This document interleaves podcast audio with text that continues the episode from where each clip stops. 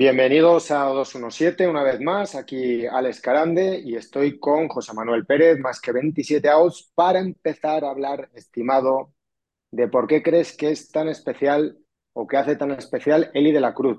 Que conste que voy a hacer un poco de abogado del diablo. José Manuel, ¿qué tal estamos? Hola amigo, ¿qué tal? ¿Cómo te va? Eh, sí, de verdad es que la verdad es que Eli de la Cruz ahora mismo llegó como una, no sé, como un trueno, como un relámpago, y la verdad es que es, que es especial. El muchacho es muy especial, eh, tiene unas herramientas eh, increíbles. Eh, si nos vamos a la escala 2080 en, en, en Scouting, ¿no? digamos que tiene, hay, hay algunos analistas, algunos analistas que dicen que tiene hasta tres herramientas valoradas en 80, que son el poder, la velocidad y el brazo. Entonces, bueno, yo creo que mucho de eso ha estado ha estado circulando por allí, está reventando StatCast con todos los datos, todos los números que está mostrando, em, y, creo que hay mucho hype alrededor de él. Y, yo sé más o menos por dónde creo que vas. Eh, también tengo esas mismas dudas eh, con respecto a lo que puede ser su futuro, porque em, eh, si bien tiene un, digamos, tiene unas herramientas de bateo un poco mejor a las de, a las de Eli, a la de O'Neill Cruz, perdón. Ahí siempre confundo a Eli la Cruz con O'Neill Cruz. También hay ciertas, hay ciertas, bueno, que son muy parecidos. Yo creo que la, la diferencia es que son unos 3 centímetros, 5 centímetros, no más que eso. Eh, y bueno, uno es ambidestro y el otro batea a la zurda. En el caso de O'Neill Cruz batea solamente a la zurda, ¿no? Entonces, bueno, yo creo que hay algunas, algunos, eh, digamos, algunos no sé, preocupaciones en cuanto, en cuanto a la ofensiva que puede mostrar eh, Eli en su futuro por esa mm, tendencia a, poncharse y a no tener el contacto que pueden tener otros otros prospectos, ¿no? Además de su altura, su altura quizás, mm, muchos dicen que por su altura él puede jugar, o mejor dicho, que puede pasar a ser un tercera base a, tiempo completo, otros dicen que no, otros dicen que tiene la movilidad y tiene las herramientas necesarias para jugar shortstop, eh, pero realmente es que es difícil tener un shortstop tan alto, eh, 6'5", 1'96 eh, de estatura, entonces eh, yo creo que por ahí ha venido un poco las dudas de él, tanto su, su eh, brazo, perdón, tanto su bateo, herramienta de bateo como tal, como su capacidad para jugar shortstop a tiempo completo, ¿no? Pues mira, a ver, a mí Eli de la Cruz em, me parece que hay que tener menos dudas en el sentido de eh, mm, el béisbol ha cambiado mucho este año con la implementación de las nuevas normas eh, y tendemos a, mm, eh, pues como en los casos de arbitraje, a comparar jugadores del pasado con los del presente. para mí está llegando una jornada de atletas tremendos que creo que son capaces de hacer cosas que los jugadores de antes pues igual no podían hacer y es momento de asumirlo. Lo mismo que eh, pues el poder que están poniendo muchos jugadores pues no se veía antes. Eh, creo que los equipos se han preparado adecuadamente para implementar de forma favorable los cambios en las normas y, por ejemplo, pues los jugadores con el atleticismo y la velocidad que tienen Eli de la Cruz, pues de repente, pues eh, no solo es que te entran por el ojo, te hacen que, ves, que veas los partidos de los Reds, que de repente es un equipo que está 33-35 en una división que está barata y con posibilidades de meterse en playoff y, subes al chaval, eh, generas una ilusión, eh, de repente todos los ojos de la liga están puestos ahí lo que has dicho, eh, por ejemplo, en, en, Béisbol América, pues lo tienen en la escala de 20-80, pues como un futuro potencial de 70, que es una cifra muy alta, pero también lo tienen eh, como un eh, riesgo alto, o sea, es un pelotero que el riesgo de que desarrolle plenamente su potencial, pues es alto. ¿Por qué es alto? Porque su habilidad de bateo, como ha dicho José Manuel, pues deja dudas. Eh, ¿A qué se puede asemejar? En mi opinión, yo tengo dudas este año, tanto con la evaluación de pitchers en AAA como de bateadores, porque siguiendo la AAA de los Yankees, eh, que es el equipo que sigo, de repente casi todos los bateadores están en unas cifras altísimas y de repente pitchers que en AA están haciendo un desempeño muy bueno, como Will Warren, les han subido al AAA y les está costando muchísimo probablemente un salto mayor del que cabría esperar.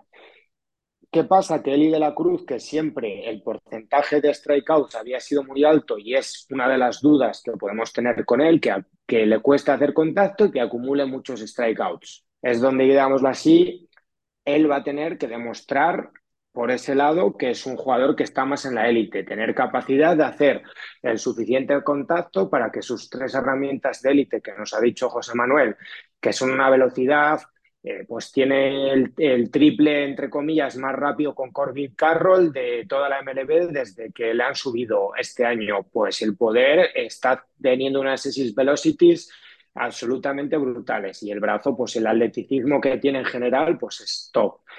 ¿Tú crees que va a ser capaz de, desarrollar su habilidad como bateador lo suficiente para ser una estrella de la liga? Pues hombre, no tenemos una bola de cristal, lo que sí que podemos estar es muy contentos y decir que por lo menos Eli de la Cruz es un jugador muy especial.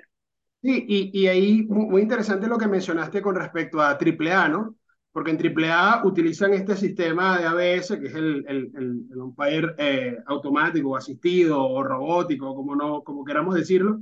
Y, y hay un artículo muy interesante de Baseball América, de, J.J. Cooper, donde él comenta cómo ese, ese cambio, eh, hay una mejora en su porcentaje de bases por bolas y su porcentaje de ponches cuando usa ese sistema ABS y cuando usa el sistema de, de repetición, porque también en AAA hay un sistema de repetición. Entonces él dice acá, eh, en una, una serie que hubo de, de martes a jueves, él tuvo, en, perdón, de martes, miércoles y jueves, ellos juegan con el sistema ABS y el resto de días juegan con el sistema de replay. Entonces él dice 69 turnos al bate, él tuvo un, 12 por, eh, un 17% de bases por bolas con el ABS y un 26.1% en ponches. En cambio, cuando juega con el sistema de challenge, que es un poco más el tradicional, él tuvo un 10.6% de bases por bolas y un 32% de ponches. Entonces, eh, no se sabe a ciencia cierta ¿Qué, qué, tanto puede haber influido este, este tema de usar el, el, el ABS? Y, tal como tú lo comentas, jugadores que en, o lanzadores que en, en AA tienen mejores números en cuanto a ponches, en cuanto a boletos, en todos sus periféricos, van a AAA y eso, eso eh, empeora, ¿no? Y mucho de eso tiene que ver con este sistema que es un poco más eh, riguroso, eh, el framing no tiene tanto efecto como tienen grandes ligas o tienen AA, y entonces ahí hay un poco más de distorsión o algunos números que son un poco más ruidosos, ¿no? Pero definitivamente, bueno, ahora mismo Eli de la Cruz tiene, eh, ¿cuánto de porcentaje de ponche? Tiene un porcentaje de ponche bastante alto en este momento. Déjame revisar acá. Yo, eh, tiene 38.9% de ponche. Claro, la muestra es muy corta, ¿no? Pero también tiene un 16.7% de bases por bola.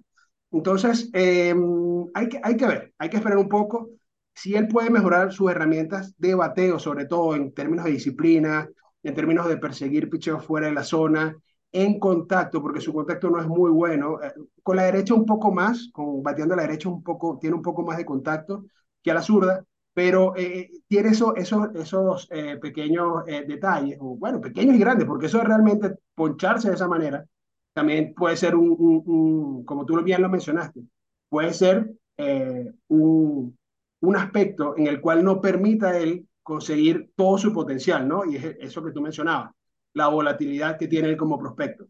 Tiene todas las herramientas, pero si tiene una tasa de ponche de 36, 37, 38%, quizás nunca pueda llegar a ese potencial que todo el mundo espera de él.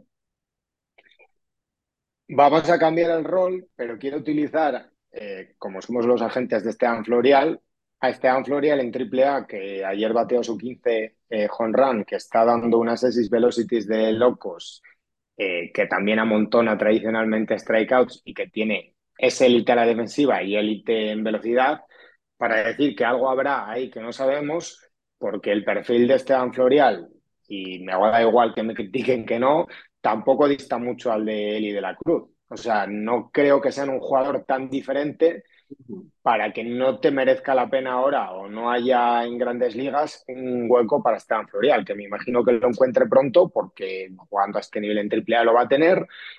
Y ahora pasa José Manuel a preguntarme a mí.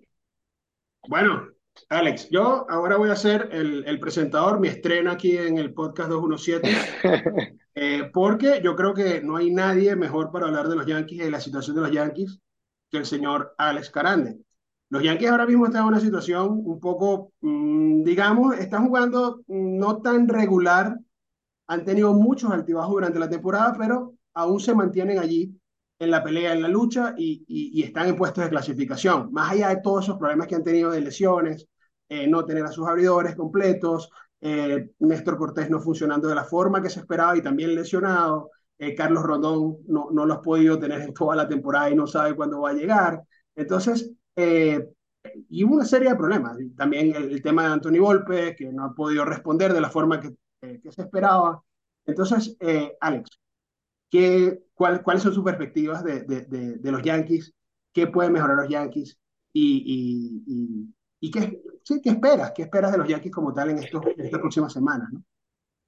Pues de primeras espero que ganen a los Mets, que ayudaría bastante. Sí, Ayer sí. fue un partido, fue un partido bonito. Eh, bueno, hablan de que Anthony Volpi, pues que ha cambiado su stance, que tuvo una, que se fue de cena con Austin Wells, que da la sensación de ser un jugador que vamos a ver pronto en grandes ligas, lo que no sé si lo vamos a ver en la posición de catcher o un poco en un utility role porque tiene un bate zurdo muy interesante que yo estoy seguro que los Yankees están muy arriba en él. Eh, es que es difícil. Mira, yo quiero empezar por la entrevista de Hal Steinbrenner en la que él da, y al final, eh, nos guste o no nos guste, esto es el negocio de Hal Steinbrenner y sus opiniones cuentan mucho y lo primero es que a Volpi no le van a bajar, porque apostaron por él, la confianza de la organización es muy grande y Hal Steinbrenner ha dicho que no le van a bajar y decir eso tan categóricamente pues demuestra mucha confianza en el chico. Eh, creo que es la forma correcta de hacer las cosas y si tú consideras que tiene calidad y es un buen jugador, le tienes que poner hasta que lo demuestre o realmente entiendas que te has equivocado. Si vamos a jugar los Yankees por necedades y por eh, digámoslo así, apostar por ahí sí a Kainer Falefa y tirar para adelante hasta que ya se vio que no daba para más, pues prefiero que lo hagan por un chico que realmente tiene talento y que puede ser una respuesta de futuro a largo plazo para muchos años. ¿Qué pasa? Que entre que le des la vuelta y no, eh, pues es una prueba muy grande porque estamos en el mercado más grande del mundo en el que cuando no se ganan partidos, pues todo te expone y bueno, da la sensación de que en Twitter hay muchos hitting coach que salen más que Dylan Lawson, eh, de que un comentarista puntualmente hace un comentario en un partido sobre el stance de Volpi y, parece que saben también más que ellos. Y hombre, yo sí que digo que los Yankees han ido cambiando, invirtiendo mucho en el player development estos años, que Dylan Lawson era el responsable de el, el, hitting coordinator de los Yankees este año y que han dado el paso a meterle en grandes ligas porque entenderán que es eh, en un perfil nerd una de las personas más preparadas. Me hace gracia que hay una cuota que él dice que, que no mira mucho las estadísticas cuando estoy seguro de que es una de las cosas por las que está ahí, porque es una todas, persona muy... Pre todas, claro.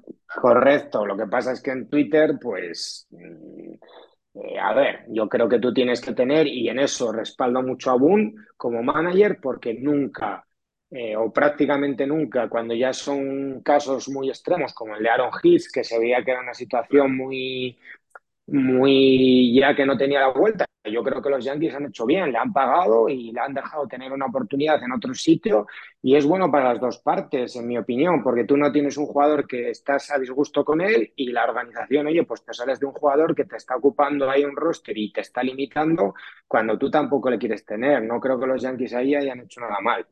Luego, el tema de la salud de Carlos Rodón, pues ahora da la sensación de que eh, va mejor el tema, de que está a punto de empezar un rehab assignment en las menores, a ver si todo va bien, porque ahí tampoco tenemos toda la información para saberlo. Y hombre, estaría claro que sería un punch en la rotación muy importante.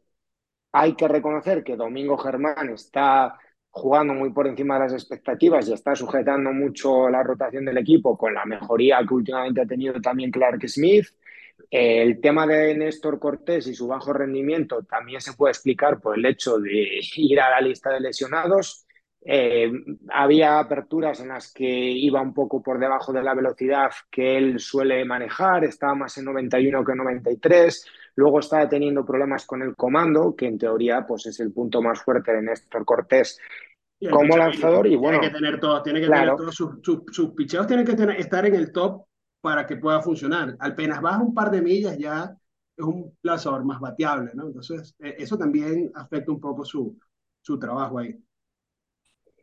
Y luego, a ver, vuelve Vader, que ya, ya está en un Rijaza Seinman. Eh, eh, me preocupa un poco, oye, la lesión de Jazz por la importancia del jugador y por las circunstancias en las que se dio, que pues nunca sabes, al final es una lesión un poco extraña, no es como incluso una lesión muscular, que puede saber más o menos cómo puede evolucionar.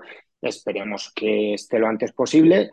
Y también quiero decir que hay cosas muy positivas. El bullpen está a un nivel extraordinario en el sentido de que si Clay Holmes encima vuelve al nivel eh, pre-All-Star del año pasado, pues mm, lleva dos semanas a ese nivel. Si lo mantiene, la adición de Tommy Canley hace que un bullpen que ya estaba en la élite de la liga, como grupo es el mejor de la liga, pues te lo coloca ya en un nivel todavía por encima.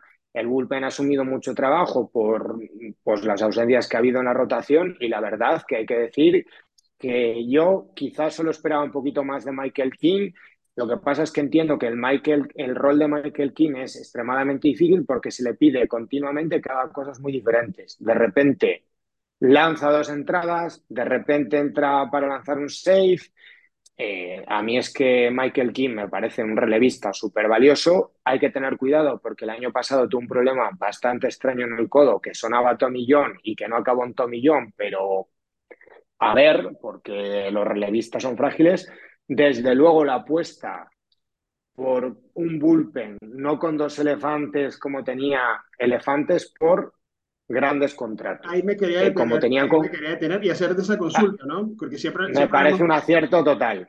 Claro, porque siempre lo hemos comentado, siempre hemos comentado de cómo el, el bullpen moderno es, es más flexible en términos de lanzadores, en términos de, el, digamos, eh, el perfil de los lanzadores. Tú, si, tú escribiste un artículo muy interesante que se llama La historia de los Rays, cómo todos estos lanzadores con diferentes eh, ángulos de, brazo eh, eh, están dentro, o estaban en ese momento dentro del, del, bullpen de los Rays, ¿no? También la flexibilidad que tienen, cuánto contrato, cuánto puede subir al, al, lanzador, cuánto lo puede cerrar.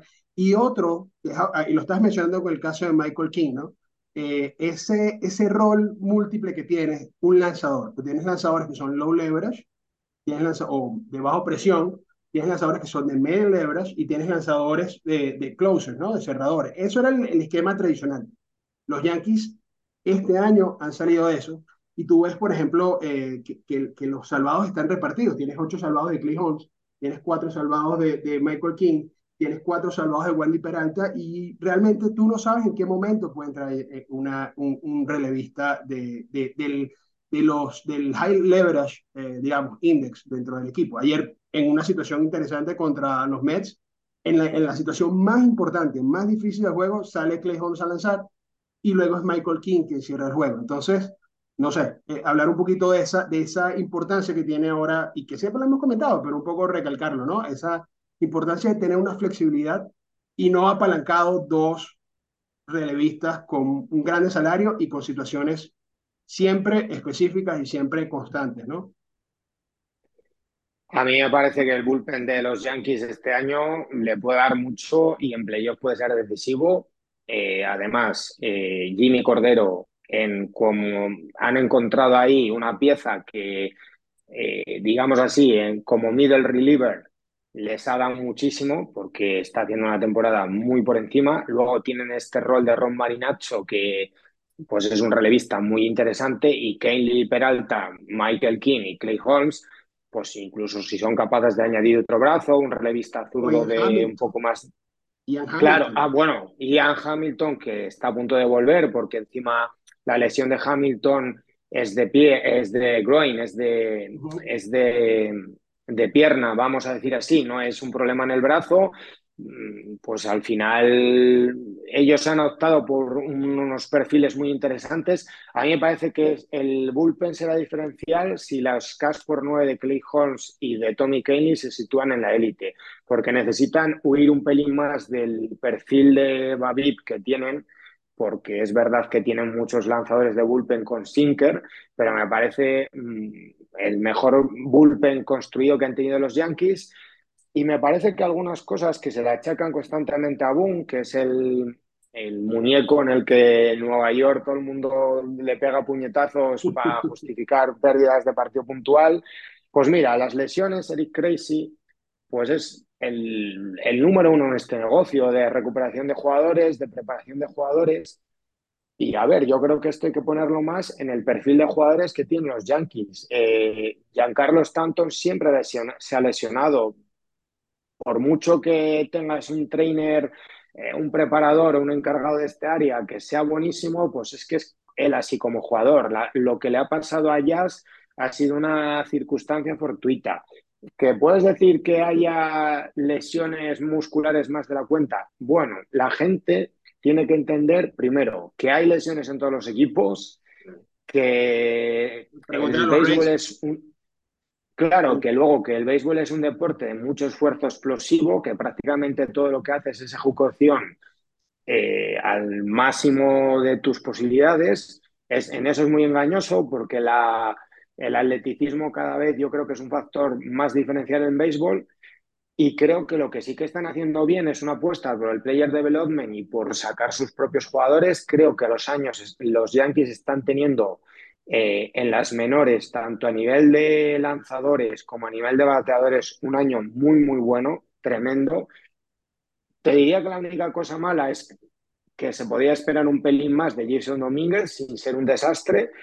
Y yo que sigo bastante John Miclacho, que es el, el hitting coordinator ahora de los Yankees, en cuanto a número de ponches cas por nueve en, contacto en todas las estadísticas, están haciendo un año muy bueno en, en las menores. Prueba de ellos que tienes ahí en AAA Oswald Peraza, que a, yo creo que no lo suben porque hasta que no tengan un sitio para que juegue Everyday no lo van a subir, pero que a mí me da miedo que lo bajaran y perdiera su valor y sin embargo está jugando estupendo. Entonces, mi nivel de preocupación con los Yankees a medio y largo plazo es mmm, pequeño.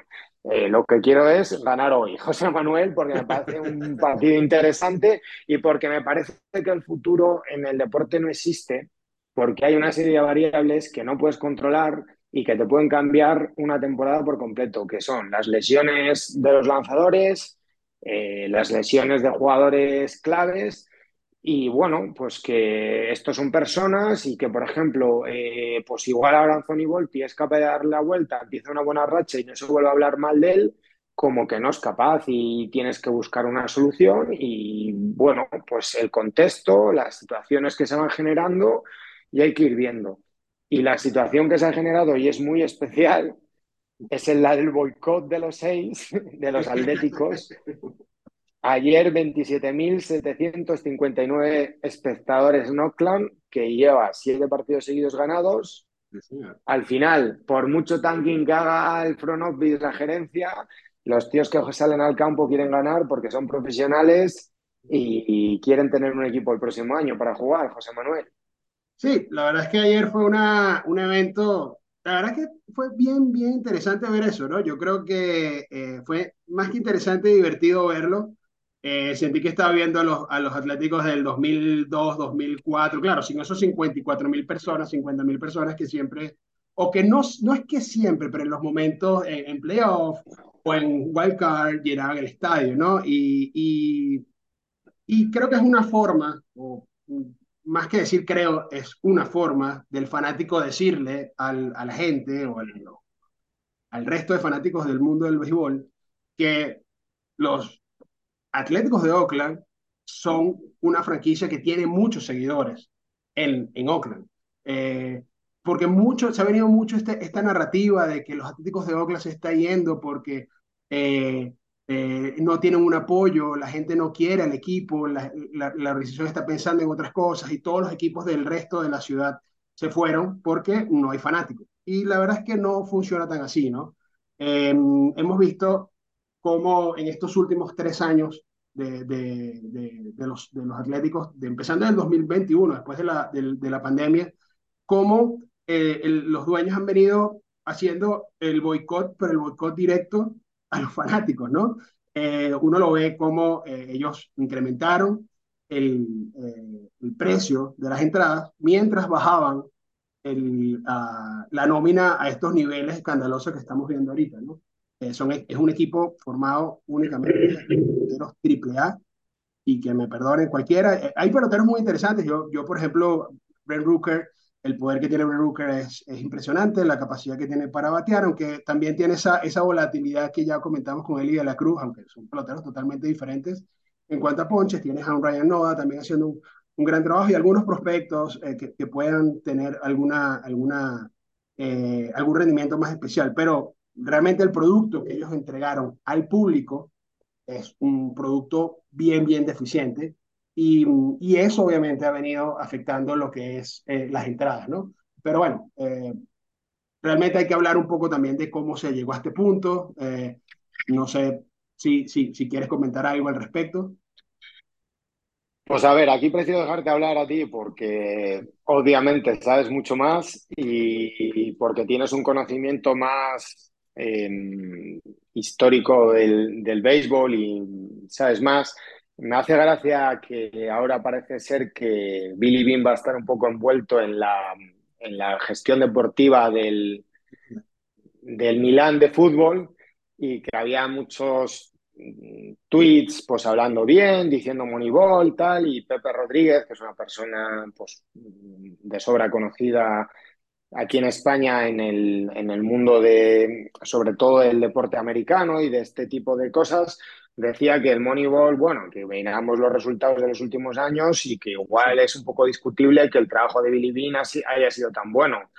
Que en mi opinión, pues eh, hasta la película bien, pero lo que no refleja la película, que son los años posteriores, pues para mí han sido unos años más tristes y difíciles de Oakland que otra cosa. Y me gusta recalcar que para mí el verdadero Moneyball lo han hecho los Tampa Bay Rays y los Dodgers ajustándose a dos modelos y mercados diferentes y a posibilidades diferentes. Pero bueno, eh, eh, para mí lo de Oakland este año es vergonzoso. Encaja un poco en el tema de las franquicias que se quieren relo relocar o hacer una relocation. Un modelo completo, al, un modelo perfecto, sí, sí.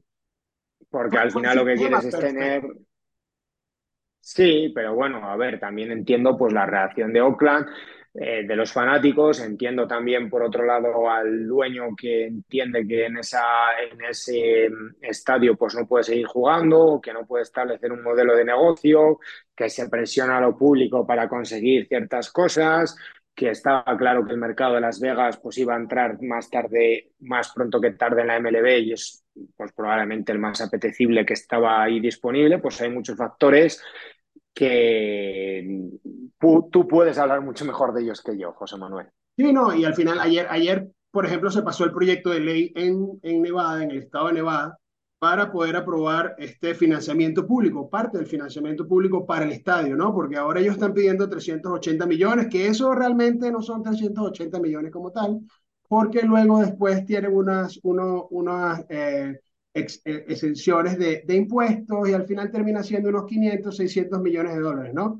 Eh, esto pudieron aprobarlo después de una serie de sesiones que a la sesión, esas sesiones le costaban 250 mil dólares al estado de Nevada. ¿no? Eh, sí, pero a mí, a mí, me parece que ha sido lamentable la forma en que se ha tratado esto. Eh, se ha boicoteado totalmente lo que es la institución de los, de, de, de, de, los Atléticos de Oakland, más allá de que estos son los dueños y son los propietarios, han boicoteado lo que es la institución. Eh, es un estadio que ellos no hicieron ningún tipo de reforma en todos estos años.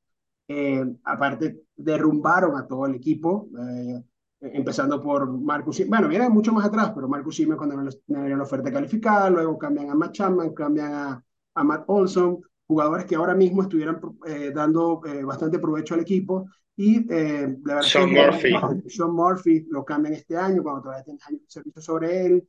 y lo mejor que sacaste fue este Uri Ruiz, porque realmente es lo único que ha sacado en todos estos cambios eh, porque de hecho Red Rooker es un, un, pick de waiver, Ryan Noda es un pick de, de, regla 5, no son cambios donde ellos han tenido eh, éxito en ese sentido. Creo que es algo que se le puede, eh, digamos así, echar muy en cara a Billy Bean, que ha sido muy malo en cuanto al scouting profesional, entender en los traspasos de jugadores eh, muy interesantes que ha hecho en los últimos años, realmente ha sacado muy poco y eso sí que realmente es algo probado. O sea, los Atléticos han sido un desastre eh, convirtiendo el talento y los jugadores interesantes que han tenido, que puedes entender que ellos quieran mover, pues por mantenerse en un perro al bajo, porque esto de Las Vegas se lleva hablando desde hace años, igual es una situación que facilita eh, el proceso, el mantener un perro al bajo, pero eso no justifica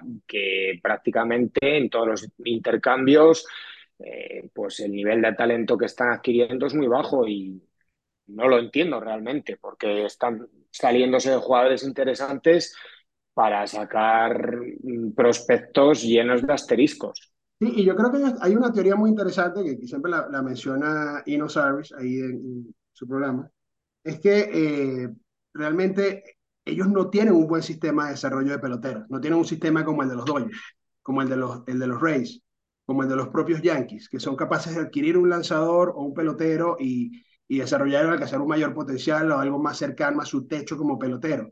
Este equipo, como no tiene ese desarrollo, no tiene esa capacidad de desarrollar pelotero, eh, lo que busca son peloteros que ya tengan un piso establecido. ¿Ok? Un piso establecido, tienen un, un nivel base en el cual, sobre el cual es muy poco lo que pueden avanzar. Entonces, mm, realmente te quedas ahí. Son peloteros ya preparados para, para, para grandes ligas, pero tampoco son eh, grandes prospectos que tú puedas, que tú puedas esperar muchos de ellos. Hay, por ejemplo, Kai Mueller, eh, eh, bueno, Luis Medina sí tiene bastante techo, yo sí creo que tiene un techo bastante interesante. JP Sears, ese tipo de lanzadores o ese tipo de peloteros que quizás eh, ya tú lo tienes como una base específica. Eh, pero más allá de eso, es un, eh, este equipo hizo una demolición completa de lo que es la franquicia, esperando siempre el dinero del revenue sharing, siempre hemos hablado de eso eh, en respecto a ellos. Ellos eh, en el pasado recibían, eran fondos completos de revenue sharing plan o de plan de repartición de ingresos. Esto luego cayó porque ellos no habían resuelto el tema de lo, de los, del estadio que yo por ahí en el 2020-2021 dejaron de recibir, pero ahora volvieron a recibir dinero y creo que recibieron 9 millones en 2021, 20 en 2022 y este año posiblemente eh, ya puedan llegar a 30, 35 millones de revenue sharing. O sea, lo que le está dando eh, eh, los Yankees, le están dando los Mets, le están dando los Dodgers, que están generando ingresos y lo tienen, ese excedente tienen que repartirlo a ellos. Eh, y el equipo es realmente una, eh, no sé cómo calificarlo si ser tan grosero, pero realmente el equipo no es un equipo que pueda estar dentro de una liga como las grandes ligas, la MLB.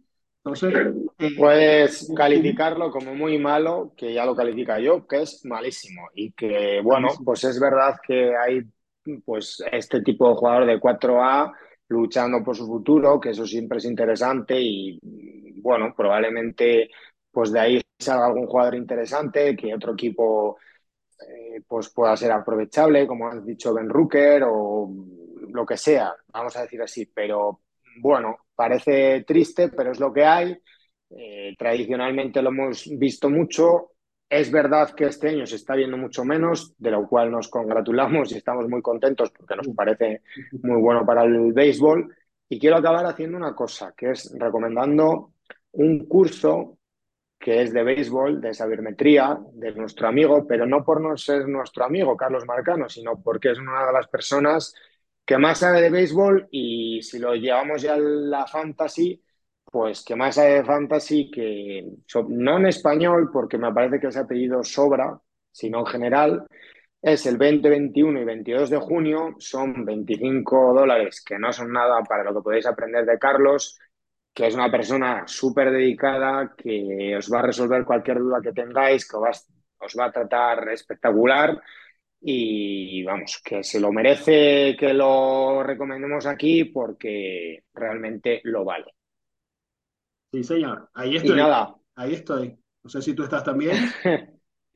sí, estoy también. Lo que pasa es que, bueno, para también deciros que, y soy honesto, para los cursos, los horarios aquí en España se nos complica más porque son horarios, como es lógico, más pensados para Hispanoamérica, Estados Unidos, etc. Pero bueno, pues sé que Carlos se plantea hacerlo en horario de aquí y bueno, me gustaría que se le apoyara en el sentido de que me gusta que se apoye a la gente que realmente sabe, que hace un contenido eh, pues que realmente merece la pena y bueno, pues por lo mismo que a nosotros, oye, pues nos gusta que la gente nos escucha, él estuvo con nosotros recientemente, es realmente una persona espectacular, pero es que sabe mucho y merece la pena.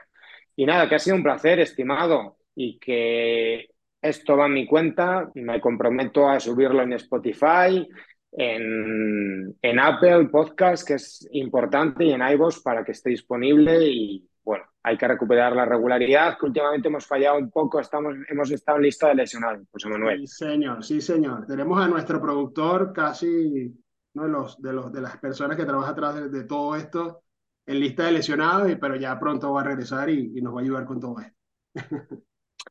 un abrazo, un placer, estimado. Hasta luego.